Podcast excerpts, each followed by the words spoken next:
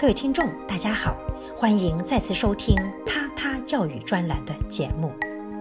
上个月，香港有一份报纸载文说：“爸爸，这些零食好吵。”文章开篇名义说，香港的父母真糟糕，完全在微观操纵儿童的生活。有读者回应关于父母雇佣儿童导师的报道。结果是一代被过度教育而显然深有不安全感的小孩子，即便遇到最轻微的困难，都会吵闹不息、绝望哭泣。文章列举的是当代儿童陷入痛苦或泪奔的问题，貌似好笑的情景背后是让人痛心的窘境。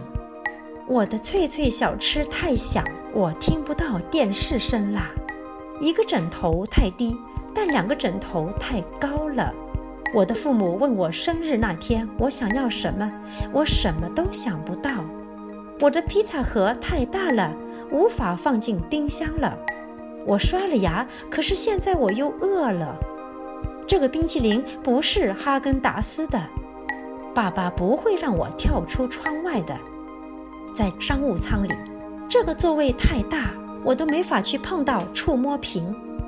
妈妈不让我养一只松鼠。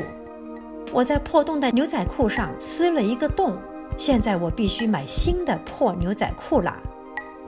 这并非有钱人家的特例，而是当今社会的一个普遍现象，尤其在亚洲。孩子们的这些话，父母们倘若理性思考，不知该有何感慨。难道不担心自己的孩子在人生道路上对困难无所适从？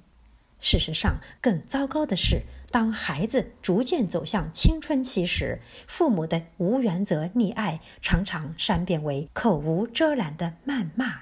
台湾律师吕秋远先生曾经整出父母的十句口头禅，包括“怎么别人不会遇到的，就是你会遇到”，你会什么？你什么都不会，去念书。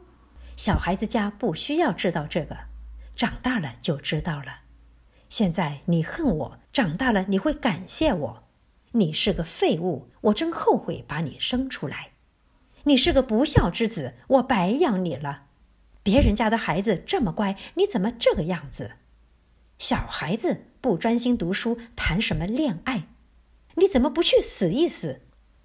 或许。父母们都该让孩子们去接受心理采访，谈谈他们对父母真实的印象和理解，他们的困惑，他们的苦恼。热播电视剧《陪读妈妈》中的丁依依说出了很多孩子的心里话。丁依依以“妈妈和弦”一词，将母亲李娜的发火类型分为三个声部：低声部的妈妈苦口婆心。妈妈不容易呀，你要懂事。到了中声部，他们就直接撂狠话，冷静中不乏狠劲。行，长本事了是吗？看我回去怎么收拾你。高声部则是夺命连环问，声声扎心。你为什么要这么做？为什么？是的，广大妈妈们不妨对号入座，看看自己。属于哪个声部？为人父母需要经营自己的形象，没有经验却自以为是、不顾后果的赤膊上阵，没有认识、没有操练，难免留下遗憾，甚至制造恶果。避免家庭悲剧，从亲子教育开始；亲子教育从家长教育开始。他他教育专栏致力于家长教育，让家庭变得更健全，让家校变得更合作，让孩子变得更强大，让社会变得更美好。敬请关注他他教育，关注家长教育。各位听众，今天的节目到此结束，感谢收听，我们下次再会。